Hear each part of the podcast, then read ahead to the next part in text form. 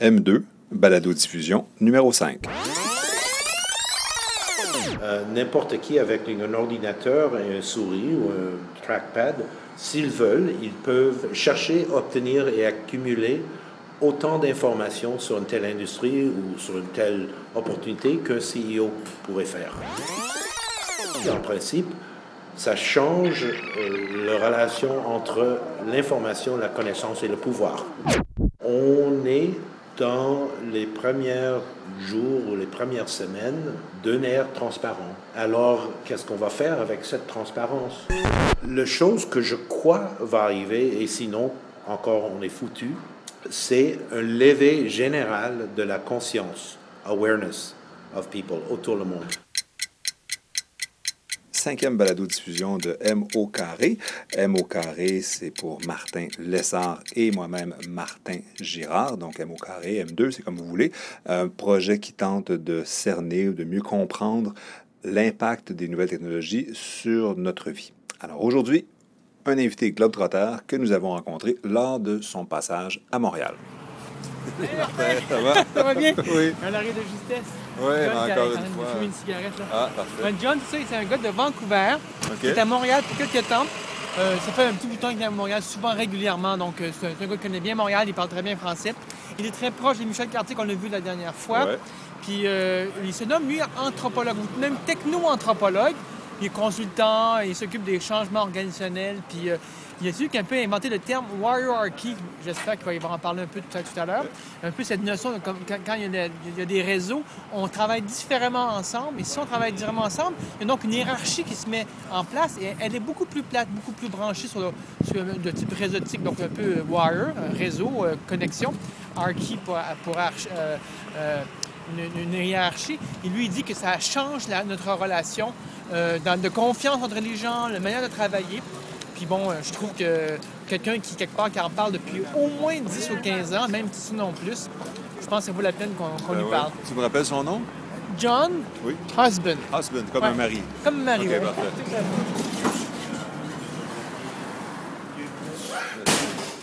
Cet espace, Nassaf, tu connais Nassaf? Ben, je suis venu, mais ça fait peut-être environ deux ans que je ne suis pas revenu.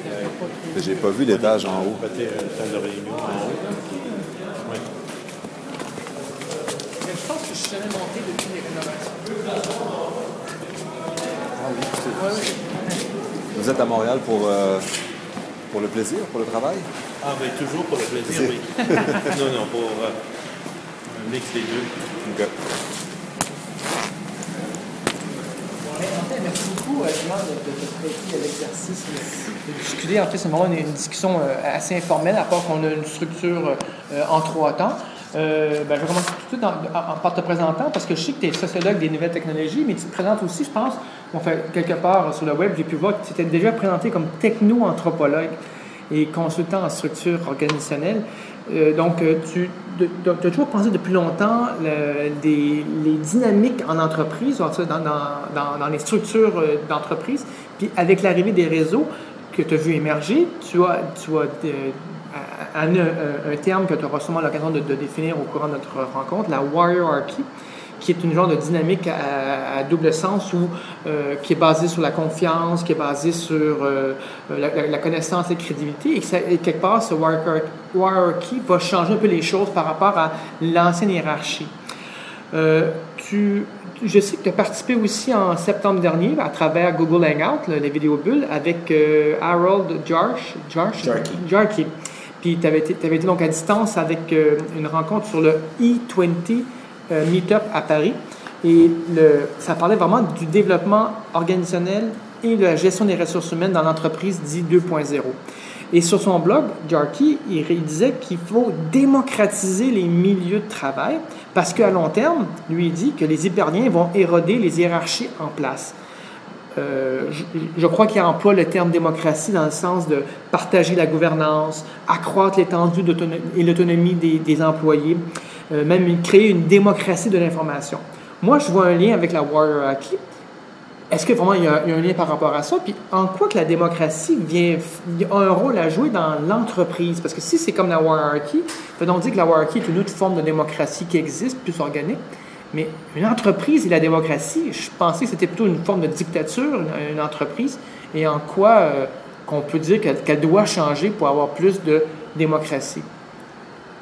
Alors. Euh, si tu y crois, ça se peut que tu ne sois pas d'accord.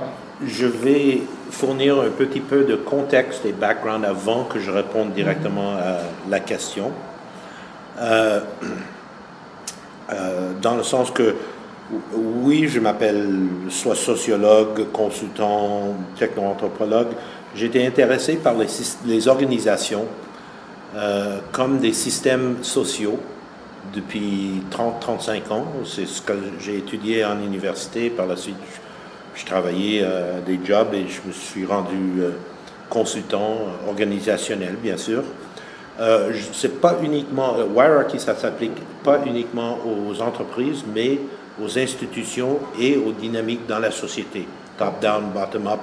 Par exemple, je dirais que le printemps de l'Arabie ou le Wikileaks ou des choses comme ça, c'est tous des exemples des éléments de Hierarchy en action. Là, euh, tu as mentionné euh, Harold Jarkey. Harold et moi, on, est amis depuis, je dirais, peut-être 8 ans, 9 ans maintenant. On s'est rencontrés par le blogging et lui, il a beaucoup écrit sur Hierarchy.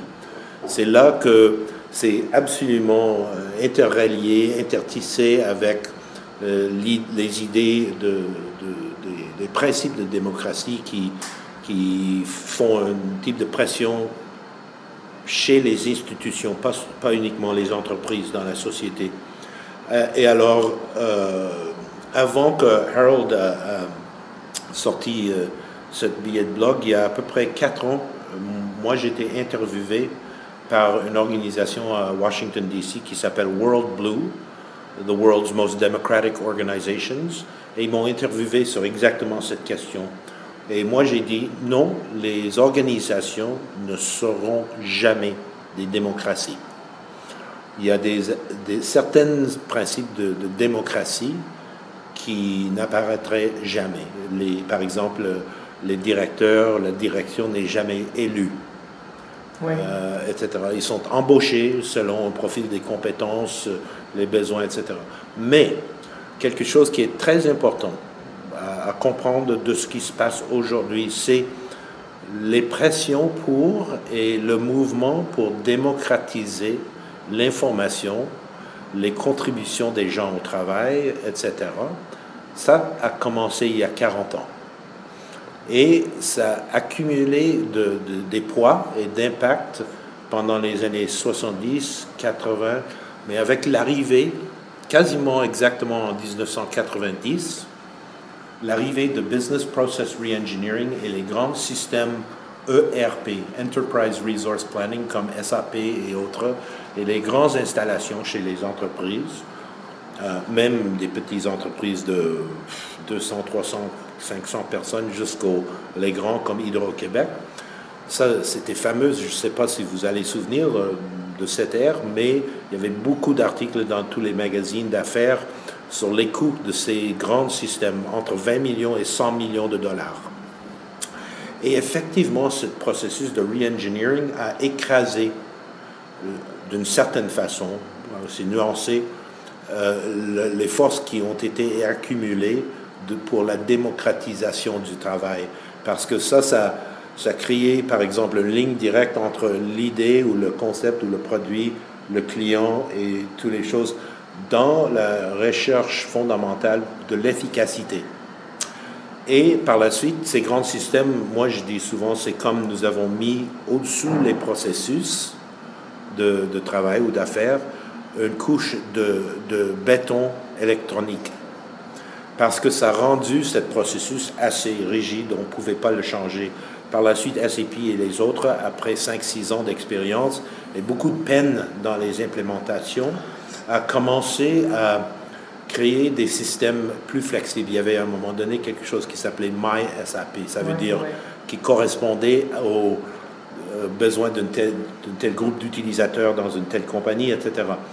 Mais avec l'arrivée de Web 2.0 et par la suite les concepts d'entreprise 2.0 2006, Social Business 2008-9, il y avait encore cette levée de l'emphase sur l'être humain dans l'effect, l'effect, euh, les façons de faire. Non, pas l'efficacité, effectuer, d'effectuer les travaux. Là, il y avait beaucoup de discussions sur qu'est-ce que c'est social dans le CRM, par exemple. Et encore, le CRM, c'est impliqué avec les processus d'affaires bétonisés, électroniques. Euh, mais c'est surtout aux exception points où il y a les échanges sociaux, par exemple. Mais retournons à l'idée de des organisations démocratiques.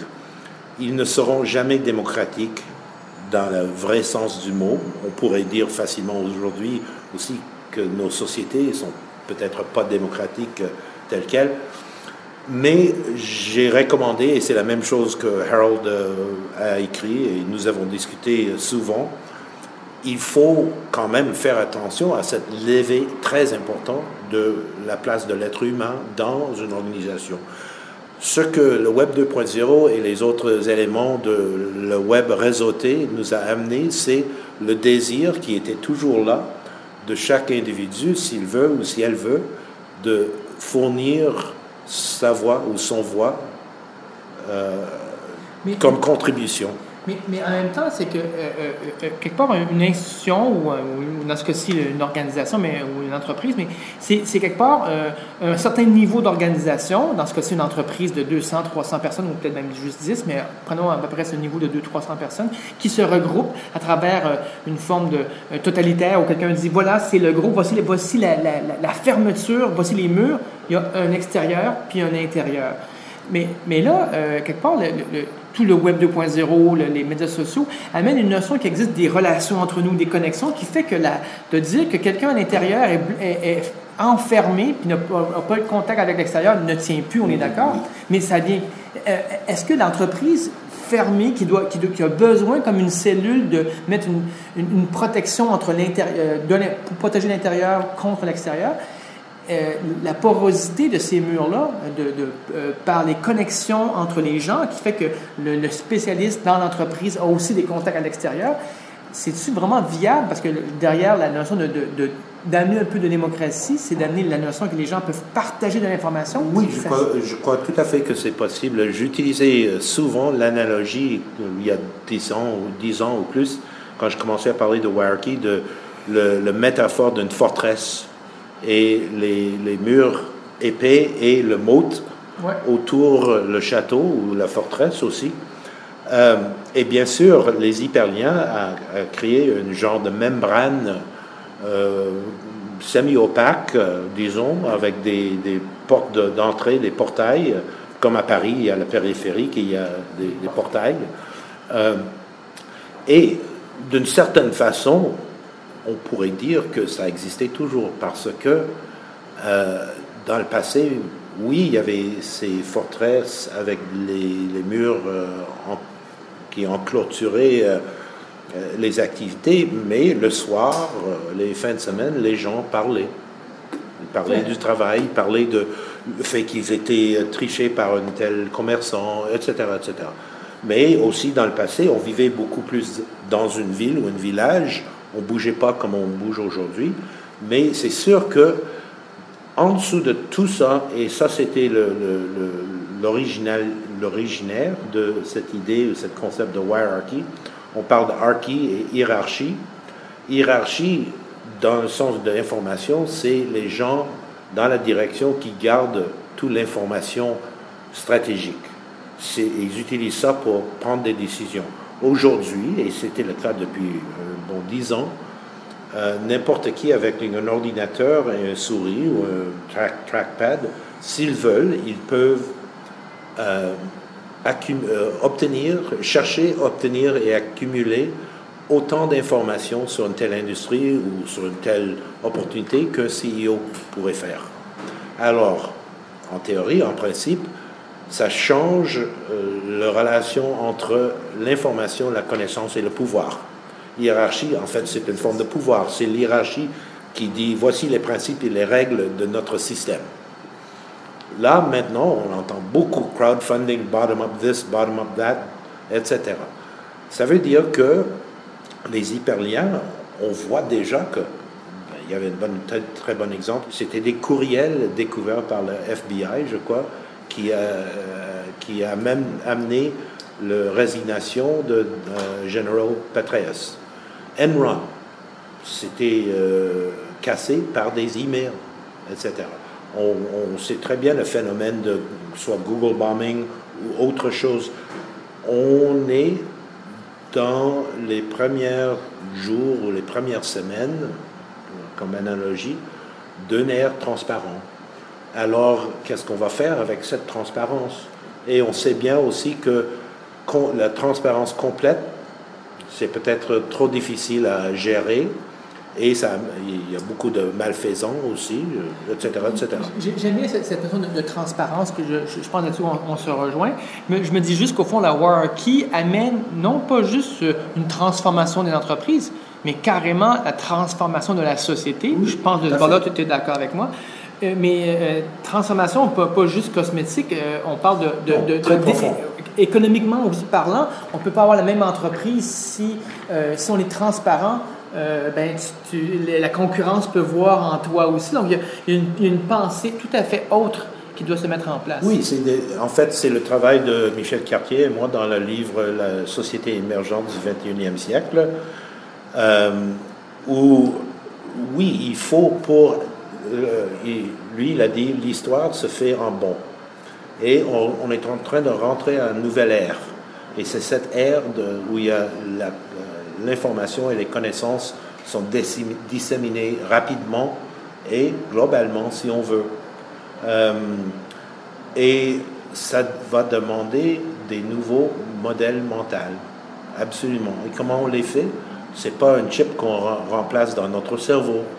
C'est avec l'observation, la réflexion euh, pratique, euh, etc.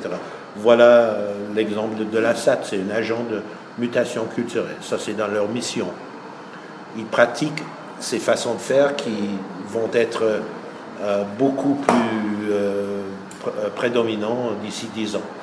Toi qui as, voyagé beaucoup, est-ce que tu perçois que au Québec, notre perception de ces, de ces changements-là, du numérique, de, des bons de M. Cartier, comme quoi qu'on change, que là, tout doit changer, est-ce que tu perçois que au Québec, ça bouge différemment?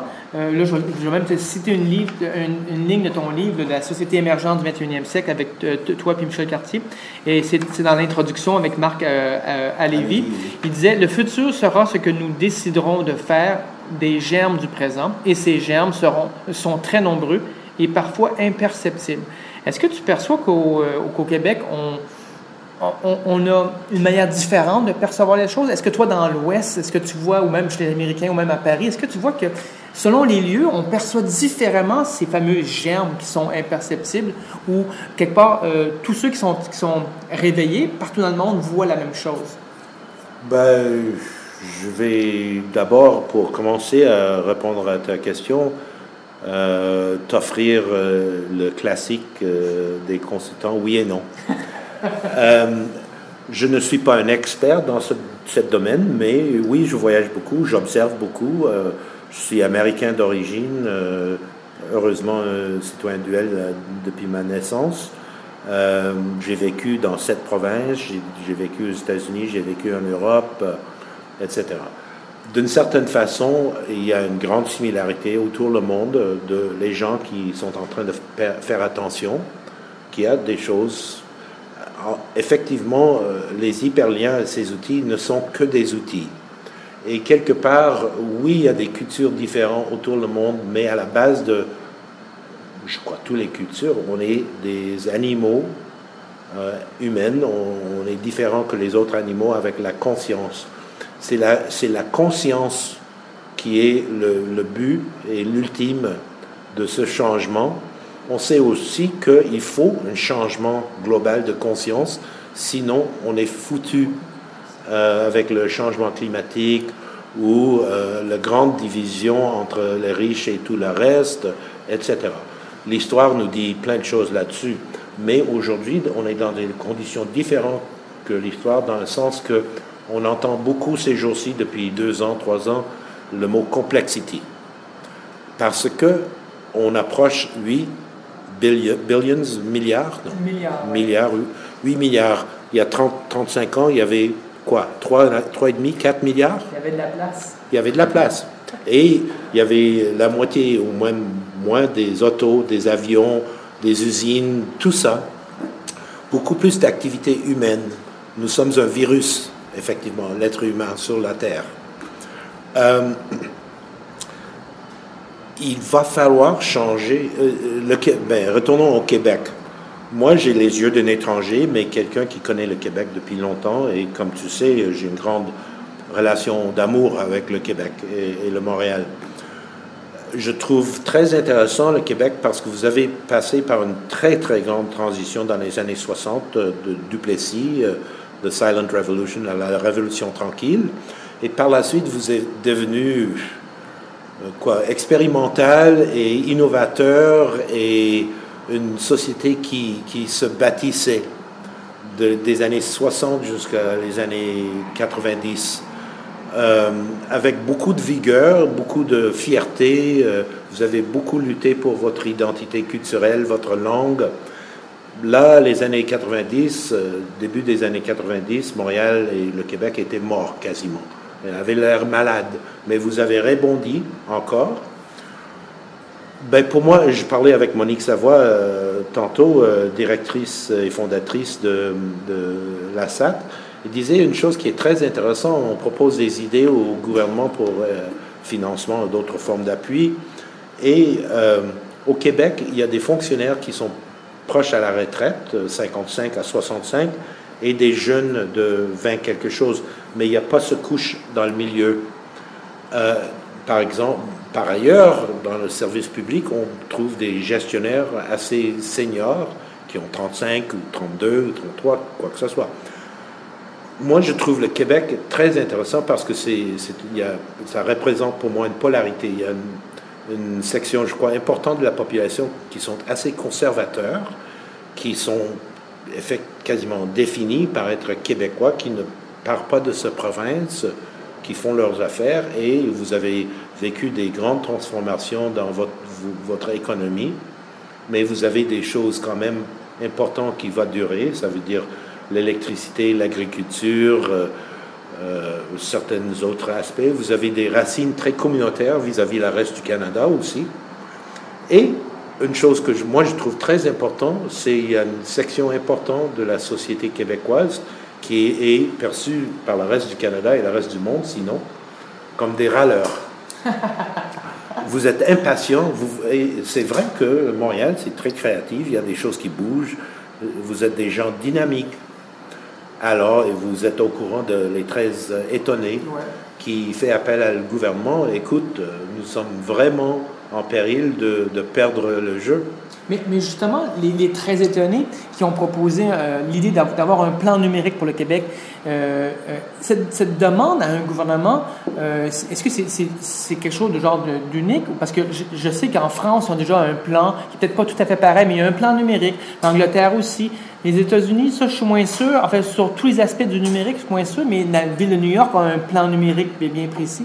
est-ce que, quelque part, dans le reste de l'Amérique du Nord, est-ce que, est que le, de demander un plan, c'est quelque chose qui, qui, se fait ou, point à la ligne, on le fait? Quelque part? les gens ont juste à se prendre en main, à se retrousser les, les, manches. Je, je, que... je, crois que ça, ça, c'est en train de se faire à plusieurs niveaux. Niveau fédéral, je parle des États-Unis et aussi au Canada. Euh, niveau régional, euh, métropolitain et aussi ville par ville, quelque part comme euh, très récemment, il y avait l'annonce de la ville de Magog qui va euh, essayer d'installer dans sa région municipale le euh, réseau de haute, vitesse le plus important au Canada, 100 mégabits par seconde. Et ça serait financé par la ville de Magog pour l'utilisation de tous les citoyens de Magog. Alors, évidemment, il y a un plan numérique pour la ville de Magog. Sauf que ce qui savent pas encore, je ne sais pas sur quoi ils vont te brancher, mais dès que tu sors de Magog, tu tombes à 1 mégabit seconde. C'est ça le Québec pour l'instant. Voilà. Et je crois que les euh, je crois qu'il y avait une mal misconception, une mauvaise, euh, mauvaise conception, perception, conception, par rapport, par rapport à plein de gens que je connais. Euh, qui ont dit Ah, ben pourquoi les étonnés ont proposé un plan numérique, une agence, etc. Moi, je crois que c'était vraiment le fait que ces gens-là, qui sont euh, très connaissants de les, défis et les opportunités, euh, ont perçu que sans faire appel à tel gouvernement, gouvernement rien ne va se passer. Et que c'est important de commencer encore le débat, le dialogue.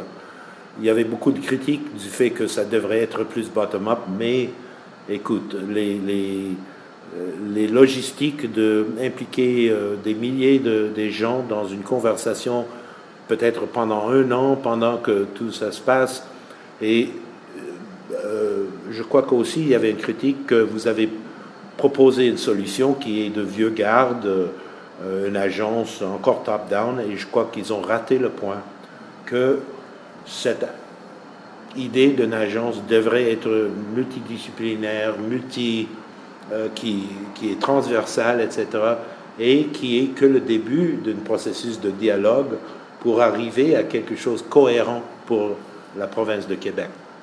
Mais de nier que cette société numérique s'en vient, c'est très dangereux, je trouve.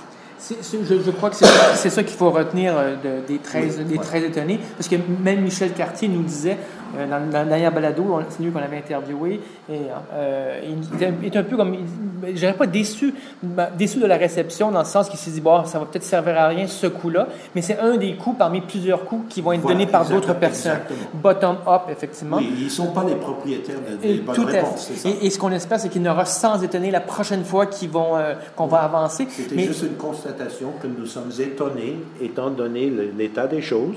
Par exemple, toi et moi et Martin, on vient de regarder les diapos de les vrais changements en 2012 par rapport à il y a même 2-3 ans. Euh, les étonnés sont proclamés étonnés que le gouvernement de Québec n'en prend pas conscience. Euh, est-ce que euh, au niveau du gouvernement, tu as toujours le, débat top-down et, bottom-up. Toi, par rapport à la. Parce je crois que la, réception de cette idée-là, elle est, complexe, parce qu'on pourrait penser que les très étonnés, c'est. Euh, un groupe de pression qui dit voici ce que je veux parce que ça, me sert à moi. cette, cette, perception de ce qui s'en vient, de comprendre la mutation en cours, le bon, si on va prendre le, terme de Michel Cartier, euh, c'est peut-être avoir des connaissances, donc de comprendre le monde qui nous entoure. Est-ce que, je, je, je pourrais faire une citation de David, euh, David Weinberger dans son dernier livre, Too Big to Know, qui je, trouve vraiment que, quelque part, il, il, pose bien la question sur quand il y a trop de données, trop, trop de, de savoir, c'est dur de comprendre. Lui, il disait que, je le traduis, plus on navigue sur le réseau, plus on se rend compte que nous réussirons jamais à s'entendre, to agree, euh, sur rien du tout. Euh, et là, je me demande, est-ce qu'on n'est pas dans un cas où le gouvernement, dans sa position sur ce qu'il sait, sur ce qu'il perçoit à travers ses propres filtres, dit, ben moi, ce que je vois, il n'y a rien. C'est le principe de, de, de que, une explosion, on ne le sent pas tant que ça ne nous a pas soufflé. Donc, euh, le gouvernement dit, mais moi, j'entends rien, je vois rien, donc je ne bouge pas. Et tu as les gens à la base qui disent, mais il faut bouger. Et là, euh, on, risque de jamais s'entendre. Par rapport à ça, par rapport à, David Weinberger, cette notion de connaissance, de quand il y aura tellement de connaissances autour de nous autres, est-ce que c'est pas carrément la redéfinition de ce que c'est comprendre, de ce que c'est une connaissance dans laquelle on embarque? C'est plus une question philosophique. Je pense pas qu'on a de réponse à ça, mais j'ai comme l'impression que euh, on est rendu que même les données, et on l'a vu beaucoup avec les Américains dans le dernier, euh, les, dernières élections, que les, que les faits, même les faits ne parlent plus. On montre un fait, et, d'un côté, on va dire rouge, l'autre bord, ils vont dire bleu pour le même fait. Et, là, je me demande juste comment on fait pour réagir face à, l'accessibilité de, tous les faits qui ne veulent plus dire la même chose. Tu poses une question tellement complexe, et je vais retourner au mot complexité, parce que c'est exactement le problème. Je connais David depuis un bon bout de temps et c'est le deuxième livre dans une série qui, d'après moi, crée les fondations pour une nouvelle théorie de la connaissance. Tout à fait, oui. Euh, effectivement, avant, la plupart de la connaissance était perçue comme plus ou moins statique et itérative. ça veut dire qu'on ajoutait quelque chose dès qu'on a découvert, euh, etc. Mais plus ou moins lentement. Avec les hyperliens, oui, il y avait une explosion. Mais il faut toujours ne pas oublier qu'il y a beaucoup de connaissances qui datent d'il y a très très longtemps, qui servent à ce qu'elles servent. Euh, alors on, appelle ça body of knowledge, un corpus de connaissances. Et il y a des faits qui ne changeront pas. Le, phénomène dont toi tu décris de on, pourrait être présenté par un fait et avoir d'autres gens qui disent non, euh, noir n'est pas noir, c'est blanc. Euh, blanc, non, c'est pas blanc, c'est noir. Ça, c'est relié à le contrôle de l'information et l'utilisation de l'information pour influencer et contrôler les gens. Et c'est là, on rentre, on, écoute depuis dix ans beaucoup plus de est-ce qu'on est vraiment maintenant, 20 ans plus tard, en 1984 de George Orwell, ou dans Le meilleur des mondes, Aldous Huxley, etc. Euh, c'est clair que chaque fois qu'on réinvente quelque chose, on réimagine, comme Mary Meeker dit, quelque chose, les innovations, l'innovation n'est pas toujours un ajout à la connaissance déjà établie, mais ça pourrait être si on découvre une nouvelle façon de créer quelque chose ou de faire quelque chose. Ou par exemple, on parle, j'attendais que tu allais dire les mots big data. Là, il y a énormément de données et il y a euh, une masse euh, plus vaste qui, qui, est ajoutée chaque jour. Mais le grand défi sera de chercher les patterns dans ces massives euh, banques de données.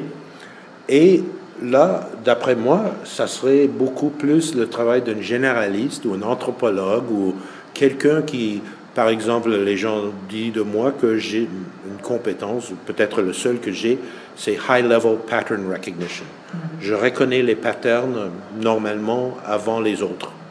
Mais, mais euh, euh, là, a priori, tu prends pour acquis que la personne qui va faire ça euh, est de bonne foi, qui ne va pas inventer les patterns. Exactement. tout, tout, ça. Et exactement, parce qu'on peut utiliser ça et chercher pour les patterns pour faire du mal aussi, bien sûr. Alors, le problème de la connaissance telle qu'elle et l'utilisation, une autre polarité, c'est pendant que nous vivons dans une ère de complexité qui, qui, qui grandit chaque jour, nous avons aussi euh, le désir par plein de gens, surtout les, les, gens qui sont à la tête des organisations ou les entrepreneurs, de contrôler, de contrôler leur marché, de contrôler leur façon de faire, de contrôler leur pouvoir pour garder effectivement leur statut ou leur richesse ou quoi que ce soit. En dessous de tout ça, avec toutes ces connaissances too big to know, trop grande de savoir, pour savoir. Euh, la chose que je crois va arriver, et sinon, encore on est foutu, euh, c'est un lever général de la conscience, awareness of people, autour du monde. C'est ça qu'on voyait euh, quand on parle de, par exemple, Printemps d'Arabie. La télévision a commencé ça il y a très longtemps. Les gens là-bas voyaient que les gens ailleurs vivaient différemment. Et eux, ils voulaient ça aussi. Ils voulaient cette liberté. Ils voulaient plus d'auto, plus de télévision, quoi que ce soit. Alors, c'est cette conscience collective qui devrait se lever malgré l'utilisation euh, correcte des connaissances. Euh, ça, c'est peut-être un peu euh, philosophique, mais je, retourne à... Il Canada anglais, il y a quelque chose qui s'appelle Massey Lectures. CBC euh, les crée chaque année, votre sœur, organisation sœur. Et il y a à peu près dix ans, il y avait un auteur, Ronald Wright, qui a écrit, qui, euh, il y a un livre qui existe, c'est ces six Massey Lectures. Le titre, c'est A Short History of Progress, une histoire courte du progrès. Et il démontre dans ce livre qu'il y avait six bons importants depuis Homo néandertal ou quelque chose comme ça, où à la fin de chaque ère, l'être humain a failli quasiment être exterminé. Mais il restait euh, un peu et ça commençait encore. Et il a dit, ce fois-ci, c'est le vrai danger. Ce fois-ci, c'est très possible qu'on ne rébondirait pas. Mais effectivement, moi aussi, je, crois que c'est la dernière grande expérimentation qu'on fait avec Internet où on espère que le niveau ambiant de la, de la prise de conscience va, va monter au point qu'on va vouloir changer des choses. C'est ça. Mais, euh, Et nous avons que l'histoire à regarder.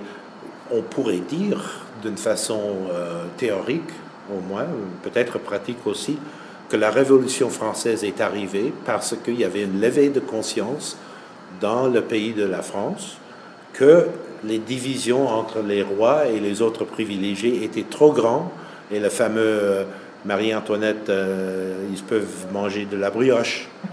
Uh, I don't know exactly the quote in French. Mais je, je, crois que dans ce cas-ci précis, ce qui correspondrait à cette, euh, ça serait les, le mouvement des indignés à travers le monde. Que, voilà. que, que je pense que c'est ce qui est le plus proche, même si ça peut mener à des révolutions en Occident. Ben, on avait euh, Occupy Wall Street et Occupy autour le monde euh, il y a deux ans. Qui, qui, ouais, puis, euh, ça, ça donnait que c'est peut-être les pays euh, du monde arabe qui ont quelque part bénéficié d'un changement de régime, ce qui n'est pas nécessairement passé ici. Ben, c'est pas nécessairement le cas en Arabie non plus. C'est ça que je pour dire, parce que dans le... Parce que de, de bâtir une vraie démocratie, c'est beaucoup plus difficile.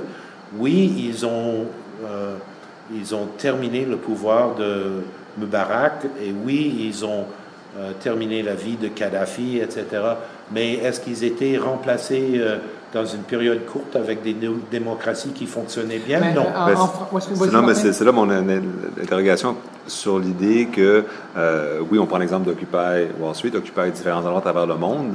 Il n'est pas sorti grand-chose des, des, des, réflexions. Il y, a, il y, a, eu des connexions entre des gens, des gens qui se sont rassemblés, qui se sont mobilisés, oui. mais un peu comme le printemps arabe, il y a des choses qui sont passées, des gens qui se sont reconnus, mais comment faire le lien avec la connaissance profonde, le transfert qui s'est pas fait en Égypte ou qui est encore en difficulté ces jours-ci? C'est une question très euh, complexe parce que ça touche encore les modèles mentaux des gens. Si on regarde par exemple nous trois, on est de probablement deux ou peu de générations différentes, peut-être trois, je ne sais pas, mais euh, tous nos amis et nos collègues aujourd'hui ont été euh, depuis leur enfance dans un système, euh, le même système. Les écoles d'aujourd'hui ont été construites ou créées dans l'image de l'usine. Oui, Il y avait l'usine ouais. mass, mass Assembly Lines euh, et par la suite Business Process Engineering.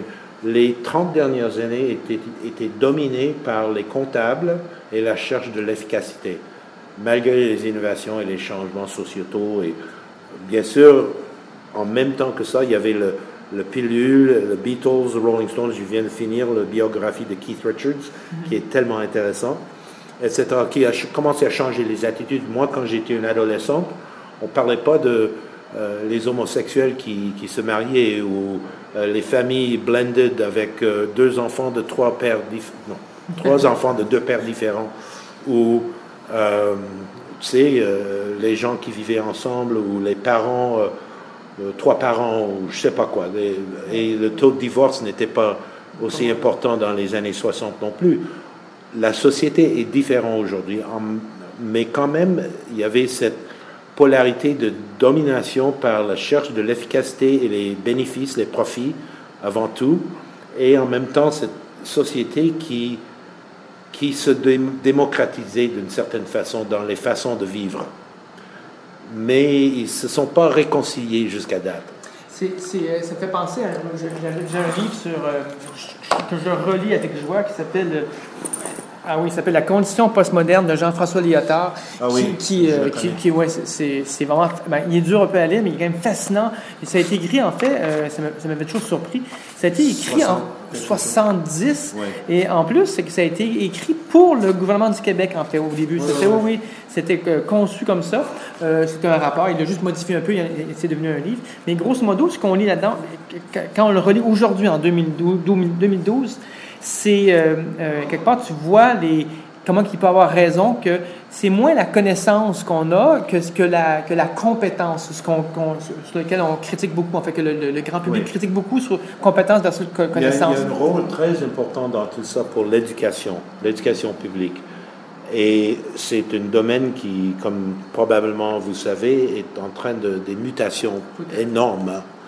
Euh, mais il y aura beaucoup de monde, y compris beaucoup de parents, qui auront beaucoup de la difficulté avec euh, certaines ou beaucoup des éléments de cette transmutation ou transformation. Je me souviens très bien de, à un moment donné, ben, il y avait des, des, des attaques contre, par exemple, Facebook pour les choses que les adolescentes faisaient, et avant ça, video games, etc. Et il y a un euh, auteur américain qui a écrit un bouquin euh, il y a à peu près dix ans, Emergence, by Stephen Johnson, The Connected Lives of Ants, Brains and Cities, la vie connectée des fourmis, des cerveaux et les villes. Par la suite, il a écrit deux ou trois ans après ça un autre livre sur euh, les jeux vidéo et les dynamiques de ça. Et le titre est tellement intéressant. Everything bad is good for you. Tout ce qui est mauvais pour toi est effectivement bon pour vous, pour toi. Ça veut dire que, et sans doute vous avez lu, euh, les parents disaient Oh mon Dieu, mon, enfant joue des vidéos tout le temps, il fait pas ses devoirs, etc., etc. Il est vraiment capté, prisonnier de tout ça.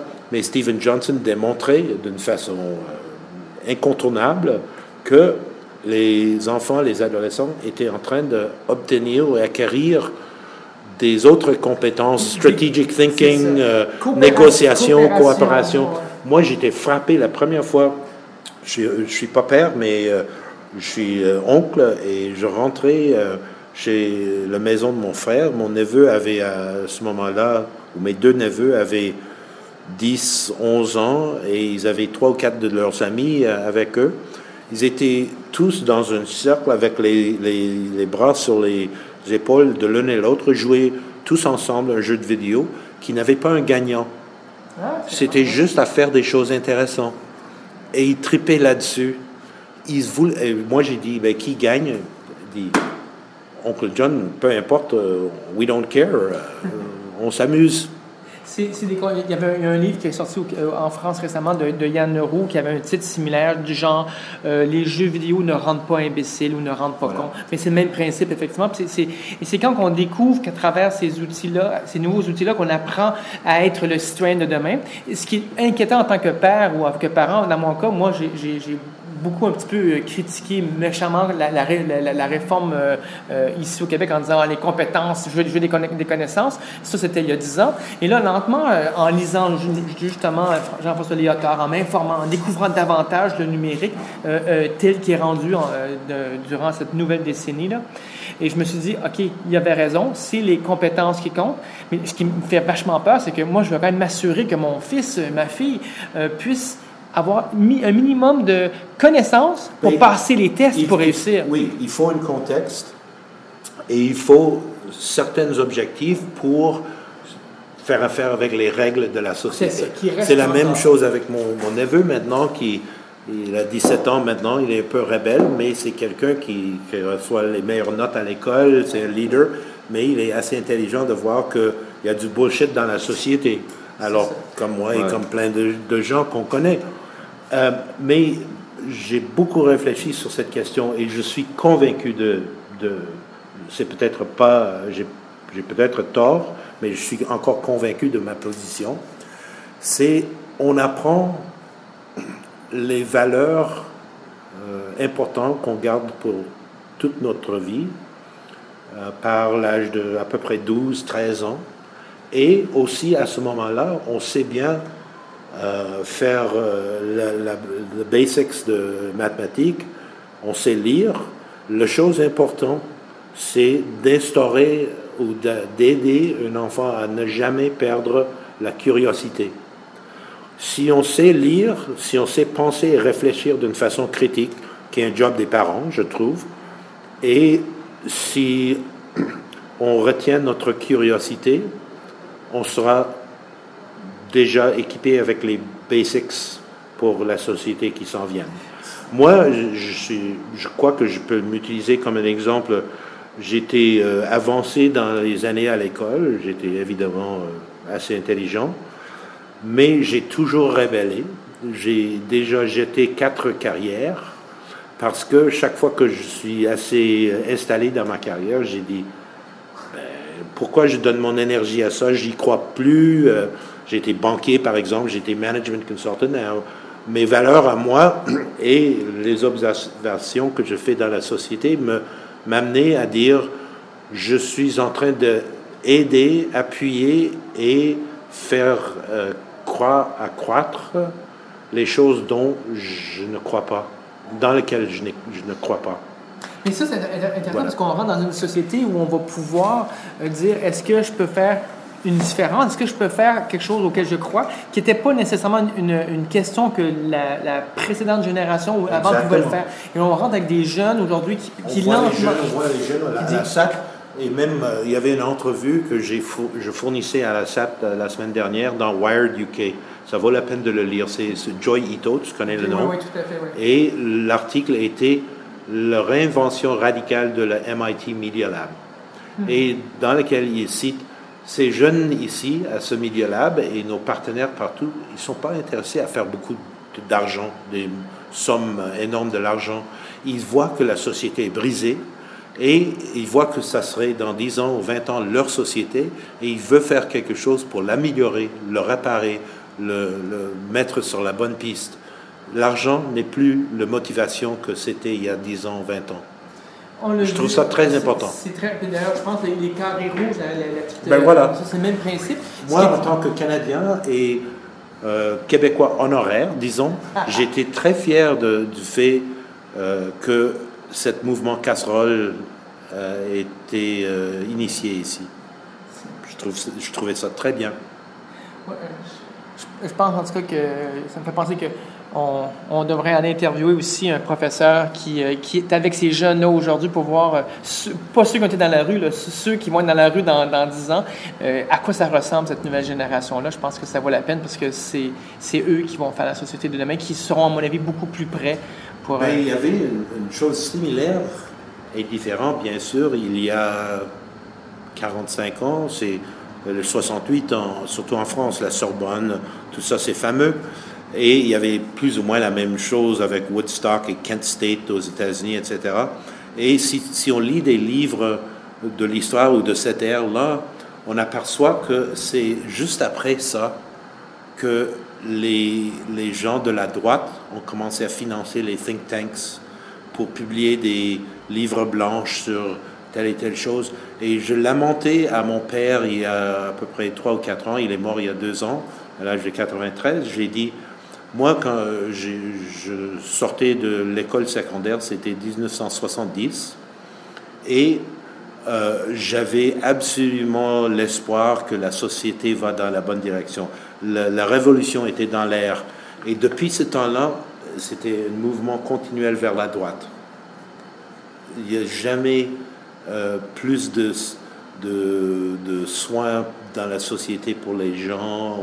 On est devenu aujourd'hui une société beaucoup plus darwinienne qu'il existait il y a 30 ou 40 ans. à mon avis, c'est une déformation d'une forme d'efficacité qu'on va amener. C'est peut-être même un peu euh, euh, un contre-coup de toute l'approche cybernétique qui vient des ordinateurs, cette notion de qu'un système qui doit euh, pour avoir des inputs et des outputs, donc tu vas optimiser ton input et ton regarde, output. Regarde, regarde la conversation qui se passe aux États-Unis aujourd'hui.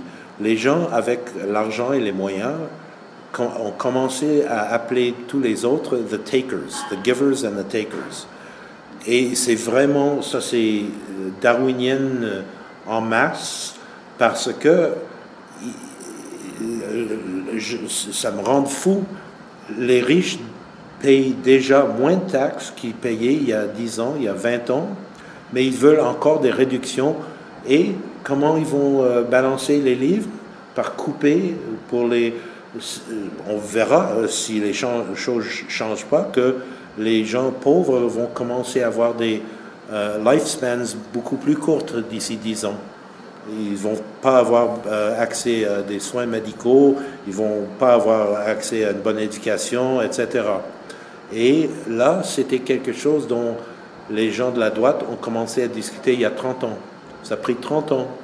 Si, est-ce qu'on va voir une révolution? Moi, je sais pas. Ben, parce que il y a une autre chose très intéressante. On est loin de, discuter de hiérarchie, on est dans la démocratie, etc. Mais euh, une autre chose qui est rendue toute cette période très, très intéressante et difficile, c'est, d'après moi, et encore c'est qu'une opinion, la plupart des gens ont devenu, sont devenus complaisants.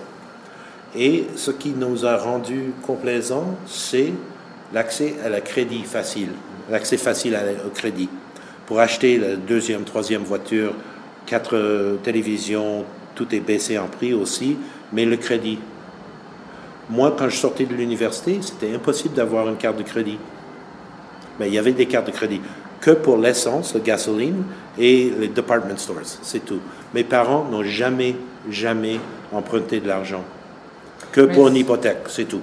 Ça me fait penser, il n'y a, pas eu, un sondage il y a une dizaine d'années peut-être, ou cinq ans, je ne sais plus, peut-être plus une dizaine d'années, euh, chez les Américains, euh, peut-être qu'on peut le, transmettre un peu partout après, mais c'était que euh, on demandait aux Américains, est-ce que une, une, loi contre les plus riches vous affecterait? Donc, autrement dit, êtes-vous dans le 5% ou le 1% des plus riches? croient qu'ils ont, et, 20, 20 pensent qu'ils sont déjà, eux, touchés par ça. Donc, c'est puis il y a un autre 20% qui pensent qu'un jour dans leur vie, ils seront touchés. Donc il y a comme 40% qui se croient dans le 5% Évidemment que là, tout le monde a, l'espérance, il ne veut pas avoir de, de, loi anti. C'est un type d'inconscience euh, Incroyable.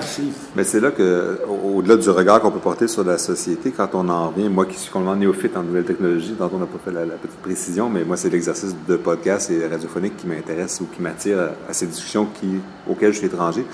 Mais en quoi les nouvelles technologies peuvent, ces nouveaux outils peuvent être porteurs d'espoir ou avoir une, solution parce que d'une génération à l'autre, oui, on toujours ce sont les enfants bon, d'aujourd'hui qui vont faire la société de demain. il y a des grandes tendances au fil des décennies qu'on voit effectivement entre l'espoir de l'après-guerre et un certain défaitisme qu'on peut avoir maintenant, que ça ne va pas en s'améliorant. Ben en quoi est-ce qu'un ordinateur peut venir cette connectivité entre les gens, en quoi ça peut lever une conscience? Retournons-nous à cette notion de démocratie et où on a commencé cette conversation.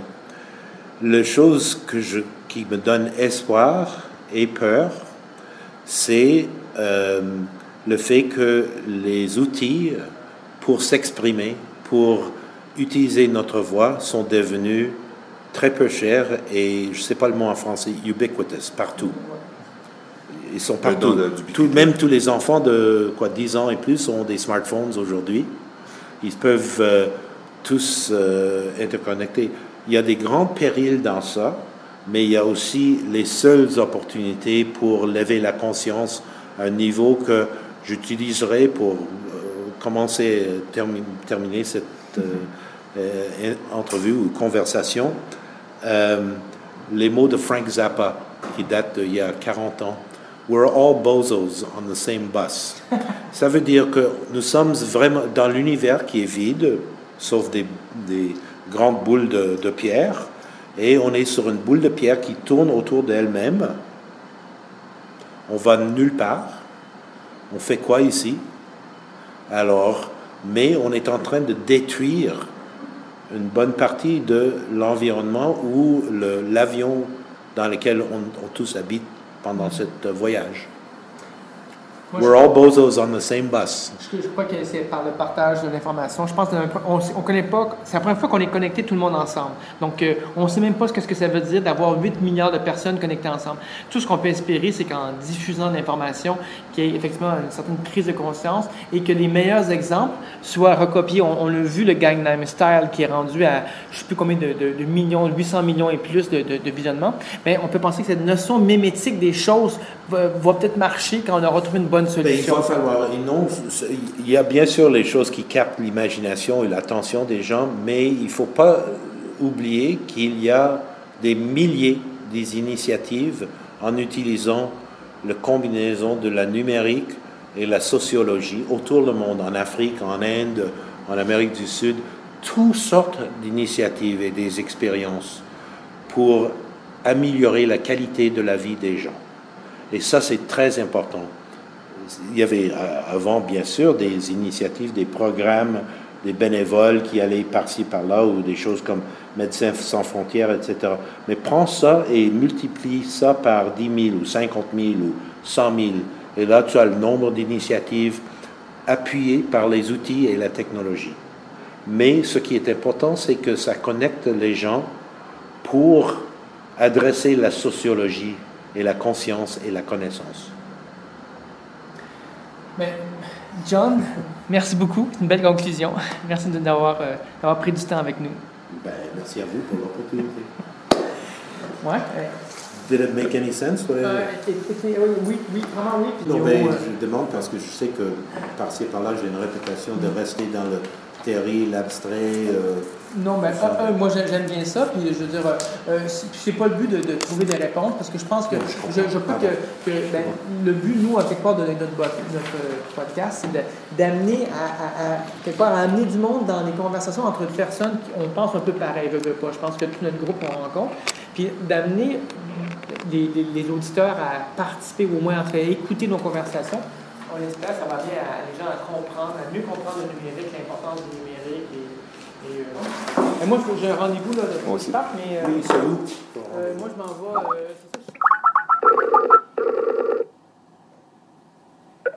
oui, bonjour. Bonjour Martin, c'est Martin Girard. Comment ça va? ça va bien, toi? Oui. Après avoir réécouté notre rencontre avec John Osborne, qu'est-ce qui reste dans ta tête, toi? En fait, on voit bien que John est un grand érudit. Il est capable de descendre dans les détails très concrets puis de philosophie aussi, de philosophie euh, très, très haut aussi. Donc, j'aime bien, moi, c'est quelque part cette, personne-là parce qu'il est capable de tout faire à la fois. Euh, on a quand même pu passer, euh, il, a commencé en parlant des nouvelles façons de travailler en entreprise, puis à, la fin, il parlait de comment éduquer les enfants. Donc, je trouve que j'aime ça, moi, quelque part, d'avoir cette étendue-là. Euh, c'est quand même quelqu'un qui est vraiment dans le 21e siècle, vraiment depuis longtemps, même à mon avis, bien avant le début du 21e siècle.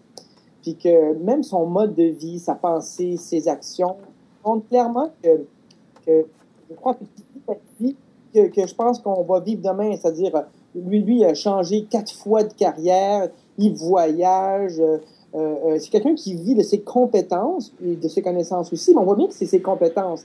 Il parlait qu'il est capable de, de, reconnaître des patterns et tout ça. Puis euh, il continue à les aiguiser toute sa vie. Donc je pense qu'il est un exemple de justement dans quoi on embarque dans le 21e siècle.